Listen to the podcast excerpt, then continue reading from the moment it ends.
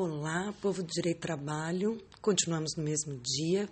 Mais um podcast sobre o projeto de lei de conversão número 17 de 2019, que corresponde à conversão da MP 881 a famosa medida provisória da liberdade econômica. A gente percebeu que deu uma parada na movimentação, porque outros projetos de lei entraram na pauta, alguns até em caráter de urgência, questões relacionadas a porte de arma e tal, e a mudança do COAF, aconteceram alguns eventos, né, alguns assuntos acabaram passando na frente.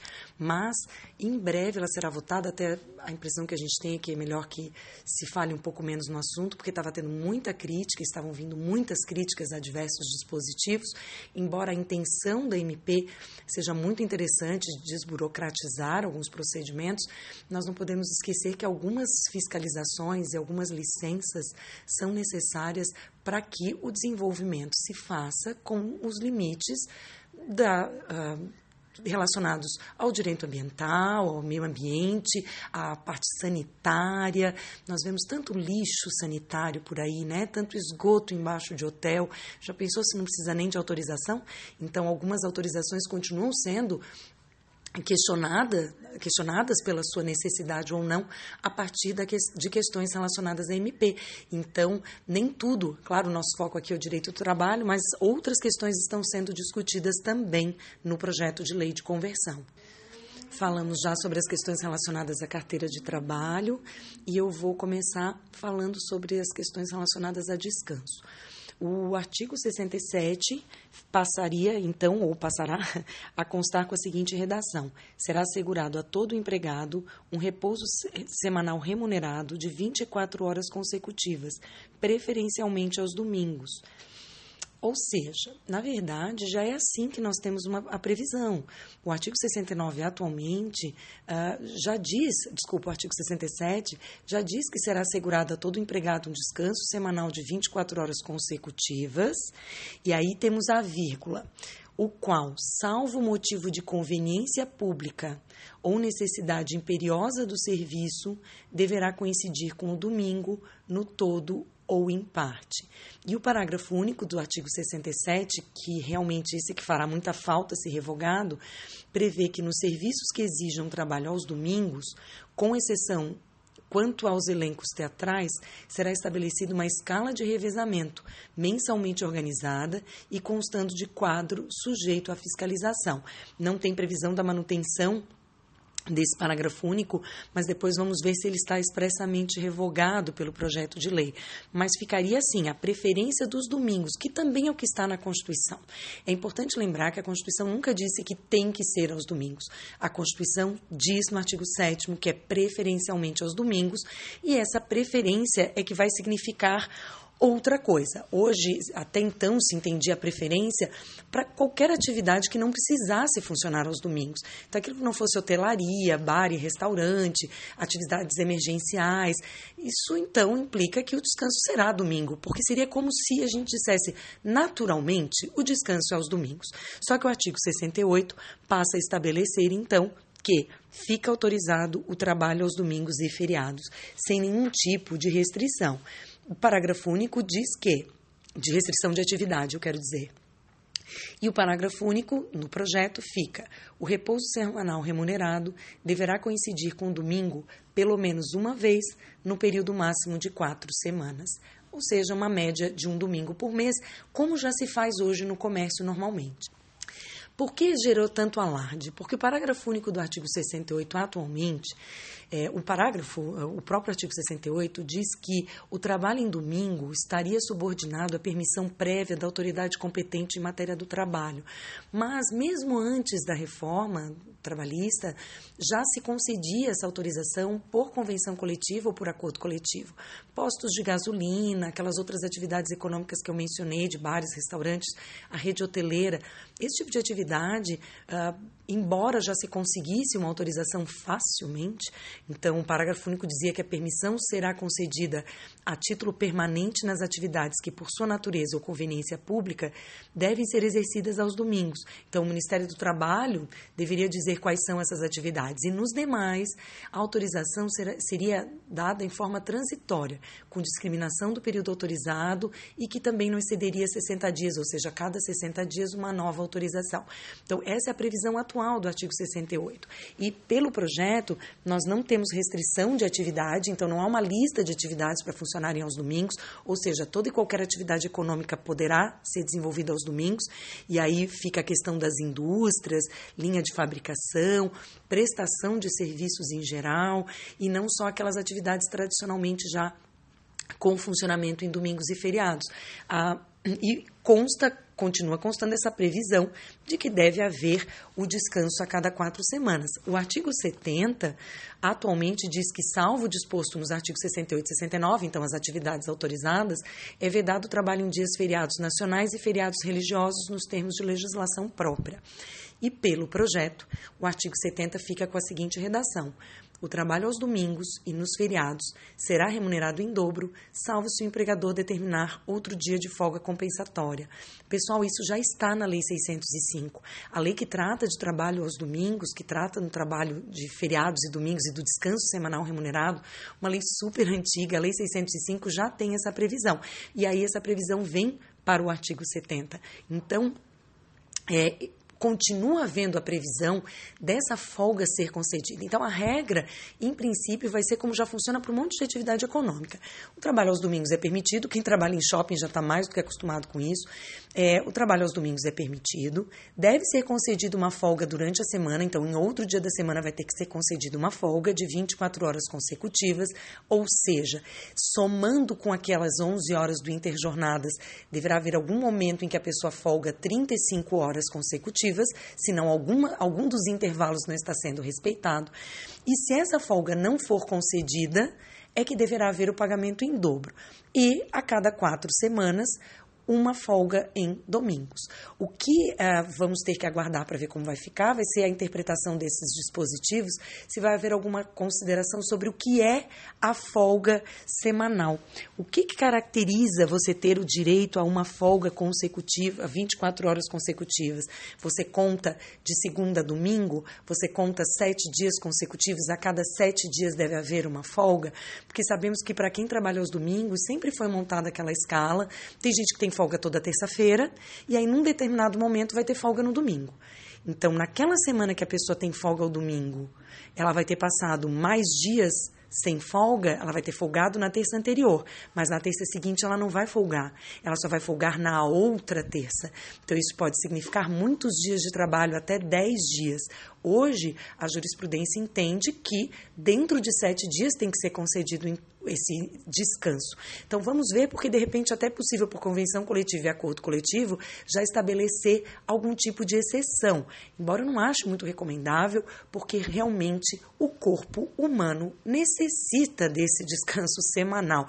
Eu sei que há pessoas que falam: "Ah, mas eu sou profissional liberal, eu nunca descanso". Essa foi a sua opção. Quem está submetido às questões relacionadas a legislação trabalhista, então quem trabalha no regime de legislação trabalhista, no regime seletista, tem essa, aspas, vantagem, porque também quem é profissional liberal, se conseguir resolver o seu serviço e quiser ficar sem trabalhar terça e quarta, também não tem problema. Então não dá para a gente comparar situações que são incomparáveis, porque também o trabalhador regido pela CLT está prestando serviços a favor de um empregador que vai oferir o lucro. O profissional liberal trabalha para si mesmo, então ele também vai poder fazer essa, esses pesos e contrapesos e ver o que, que vale mais a pena para ele, não é mesmo? O artigo 74, pelo projeto de lei, sofre realmente uma alteração.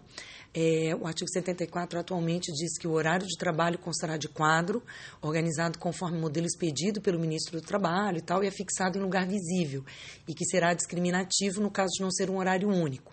E aí tem horário vai ser anotado em registro de empregados com a indicação de acordos ou contratos celebrados. E a previsão do parágrafo 2 é de que nos estabelecimentos com mais de 10 trabalhadores, será obrigatória a anotação da hora de entrada e saída em registro manual, mecânico eletrônico, aí tem as regulamentações, né? É, do, Ministério, do então Ministério do Trabalho, devendo haver pré-assinalação do período de repouso. Existem duas portarias tratando das questões relacionadas a, a ao ponto, ao ponto normal e ao ponto eletrônico. É importante dar uma lida nelas sempre, quem trabalha em empresa. E aqui tem a previsão de que tem a, essa pré-assinalação do período de repouso e a indicação do horário de repouso. Algumas atividades não têm esse horário pré-fixado. Há uma certa liberdade, é uma flexibilidade, mas isso deve constar do contrato, então ok? O parágrafo terceiro diz que se o trabalho for executado fora do estabelecimento, o horário dos empregados vai constar da ficha ou papeleta que ficará com ele. E agora, como é a previsão, qual é a, a sugestão de nova redação pelo projeto de lei? O horário de trabalho será anotado em registro de empregados, dirá o caput do artigo 74. Parágrafo 1. Para os estabelecimentos de mais de 20 empregados, trabalhadores, será obrigatória a anotação da hora de entrada e de saída, em registro manual, mecânico eletrônico, conforme as instruções da Secretaria, podendo haver pré-assinalação do período de repouso. Então, o que, que nós temos de diferença? De 10 para 20. Eu converso muito com pessoas de RH, até já citei aqui antes algumas situações, e parece uma ótima ideia não ter o, o ponto anotado. Ah, que bom, eu tenho menos de 10 empregados, então não preciso anotar o ponto. Isso depois deixa tudo para a prova testemunhal. Quem não tem ponto depois fica tudo para a prova testemunhal. É altamente arriscado. O ponto é uma segurança para todo mundo, principalmente para quem quer fazer acordo de compensação e banco de horas. Principalmente para quem quer fazer acordo de compensação e banco de horas, é, ou o acordo de compensação maior, é, pelo período uh, de até seis meses, por acordo escrito, e para aqueles que querem fazer como acordo tácito até o período de 30 dias. Como você vai fazer uma compensação se você não tem controle, se isso não está anotado em lugar algum? Então, simplificar é muito bom, desburocratizar é muito bom. Só se tem que ver o interesse disso em cada situação concreta, considerando as outras variáveis que temos dentro da empresa. Então, a previsão ficaria para a partir de 20 trabalhadores a anotação, e aí o, o período de repouso, o intervalo, pode ser pré-assinalado ou não. O parágrafo 2 mantém o que já temos, o se o trabalho for fora, o horário considerado registro manual, mecânico ou eletrônico, sem prejuízo, fica permitida, e aí essa é a grande alteração, fica permitida a utilização de registro de ponto por exceção à jornada regular de trabalho, mediante acordo individual escrito, convenção coletiva ou acordo coletivo de trabalho. Vejam, a reforma trabalhista trouxe como grande modificação e grande propaganda a prevalência do negociado sobre o legislado. Sobre isso eu falo no nosso livro, sobre isso eu falo em. Tem uma aula do tribunal no, na escola judicial que está disponível no YouTube para quem quiser ouvir. Falo sobre isso na minha entrevista que eu dei para o tribunal, para a TV Justiça a, grande questão da prevalência do negociado sobre o legislado, que passa pela seguinte premissa: negociado coletivamente.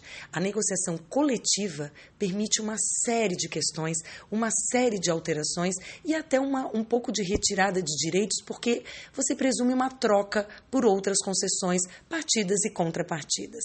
A partir do momento que você permite que seja admitido o ponto por exceção por acordo individual escrito, eu acho que isso vai suscitar uma série de questionamentos de trabalhadores que dirão que aí a eles isso foi imposto, porque de fato sabemos que o contrato de trabalho é um contrato de adesão, como regra geral, poucos trabalhadores podem discutir as cláusulas do contrato, eles são como consumidores que aceitam aqueles contratos de adesão para que haja contratação.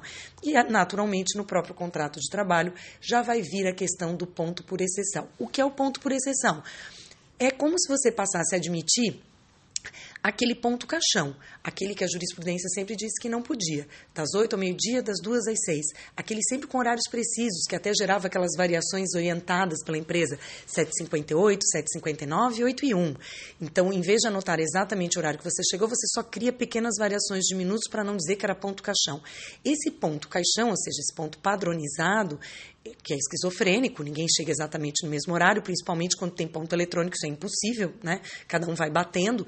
É, permitia, então, que as horas extras fossem anotadas também. Então, a jornada vai, aquele ponto vai refletir exatamente a jornada praticada. Se você entrou às 7h56 e saiu às 19h30, o ponto vai registrar assim. O que que alguns lugares faziam, e na construção civil eu vi em algumas situações. É, como o cartão ponto nem sempre está na obra, ele acabava sendo anotado uma vez por mês, pelo mestre de obras, ou pelo encarregado, ou pelo próprio trabalhador. E ele anotava o horário normal. E ao lado, naqueles pontos mais tradicionais, aqueles cartões mais tradicionais, ele colocava a hora extra que ele tinha feito. Então, na prática, aquele ponto não valia, mas tinha aquela, aquela hora extra anotada. E realmente isso era uma situação bem complicada para os tribunais. E algumas pessoas, inclusive, não anotavam o seu ponto. Então não havia anotação de ponto, só havia anotação da hora extra. Esse é o chamado ponto por exceção. Então, não precisa anotar o ponto, a não ser que você faça uma jornada diferente da sua jornada contratual, para menos ou para mais. Então, naqueles sistemas, para as empresas que adotam sistema de compensação, é, eu acho bastante complicado o ponto por exceção, porque eles já trabalham num regime diferenciado que deve ser interpretado restritivamente. Para quem tem uma jornada contratual bem, bem convencional, é, vai mudar então o entendimento. Sempre se entendeu que esse ponto por exceção não era admitido sequer por negociação coletiva pessoal. E assim, ele fica admitido, inclusive, por acordo individual, desde que escrito, que não é muita dificuldade. Como esse podcast também já está muito longo, é, eu vou tratar apenas do artigo 444, porque é um assunto bem específico. Nós já tínhamos uma alteração, o artigo 444 da CLT diz que as relações contratuais de trabalho podem ser objeto de livre estipulação das partes interessadas em tudo quanto não contravenha às disposições de proteção ao trabalho, aos contratos coletivos e às decisões das autoridades competentes. Foi instituído, foi incluído um parágrafo único para estabelecer aqueles uh, hipersuficientes. A livre estipulação a que se refere o caput aplica-se às hipóteses previstas no artigo 611-A da CLT, ou seja, é, aquilo que trata do, do negociado prevalecer sobre o legislado, com a mesma eficácia legal e preponderância sobre os instrumentos coletivos, ou seja, aquilo que pode pelo negociado também pode individualmente para o trabalhador portador de diploma de nível superior e que perceba salário mensal igual a ou superior a duas vezes o limite máximo dos benefícios do regime geral de previdência social. Então já temos esse hiper suficiente, que é aquele com diploma de nível superior e que receba contratualmente esse salário superior a dois, uh, dois tetos. Esse parágrafo único ficaria remunerado como parágrafo 1 e instituído um parágrafo 2 Os contratos de trabalho de remuneração mensal acima de 30 salários mínimos, então em torno de 30 mil reais, cujas partes contratantes tenham sido assistidas por advogados de sua escolha no momento do pacto, será regido pelo direito civil, ressalvadas exclusivamente as garantias do artigo 7 da Constituição. Então fica criada a figura do autônomo híbrido, é ou o seletista híbrido, ou a mistura do seletista com o trabalhador autônomo. Então, a, o regime geral é de prestação de serviços do Código Civil, garantidas apenas aquelas garantidos apenas aqueles direitos fundamentais do artigo 7 Então, se mantém 13 terceiro, se mantém férias, se mantém descanso semanal remunerado. Então, temos a, todos aqueles a, direitos que sejam constitucionalmente garantidos são mantidos para esse trabalhador. O que não estiver na Constituição, então, por exemplo, o intervalo intra-jornada não é um direito constitucional. Ele é previsto só na CLT, assim como tantos outros. Então, o que não estiver na Constituição, não há uh, obediência à CLT e sim às regras de direito civil. Para quem? Para quem for contratado acima de 30 salários mínimos. Isso significa o seguinte, pessoal: aquele pessoal que está muito acostumado com salário por fora, então vem na folha cinco, seis salários mínimos e ele ganha um monte por fora, o, o, empregador não vai poder usar depois, ah, mas ele se rege pelo direito civil porque ele ganhava mais. Não. O registro, que não vai ser na carteira de trabalho, ou vai, não é? Onde será que vai ser feito esse registro? Vai ser sim na carteira de trabalho eletrônica, só que o regime será do Código Civil, salvo aqueles direitos fundamentais. E desde que as partes tenham sido, claro, o trabalhador, né, no caso, tenha sido assistido por um advogado de sua escolha. Bom, é, não vamos antecipar problemas, né? Mas sabemos que isso pode ser alvo de muitas fraudes e aí temos esbarramos então na questão de a velha, boa e velha pejotização, porque se fizer pelo, por pessoa jurídica, como se faz hoje, que é exigir que o trabalhador tenha uma pessoa jurídica para esses cargos elevados, é, ou sugerir, vamos dizer assim, é, tributariamente é mais vantajoso para ambas as partes, porque mesmo o Código Civil vai prever uma série de retenções para prestador de serviço pessoa natural. Além disso, se fizer pela pessoa jurídica, não tem os direitos do artigo 7 Vamos ver como que isso vai funcionar na prática se esse parágrafo 2 efetivamente passar. Já chegamos em 20 minutos. Eu vou deixar aqui é, uma ideia de filme também para assistirem nesse específico aqui. Voltarei para falar dos dispositivos revogados ainda sobre uh, os, os revogados pelo projeto de lei a partir da conversão da MP 881. Mas já avançamos bastante, depois nos revogados, vocês vão ver que tem muita coisa que realmente não fazia sentido, já podia ter sido revogada antes, e outras questões nem tanto assim. Algumas coisas já foram alteradas, a MP 881 retirava a periculosidade dos motociclistas, e isso não consta agora do projeto. Tá? Isso é algo que nós vamos falar também oportunamente. Muito obrigada por me ouvirem e até a próxima.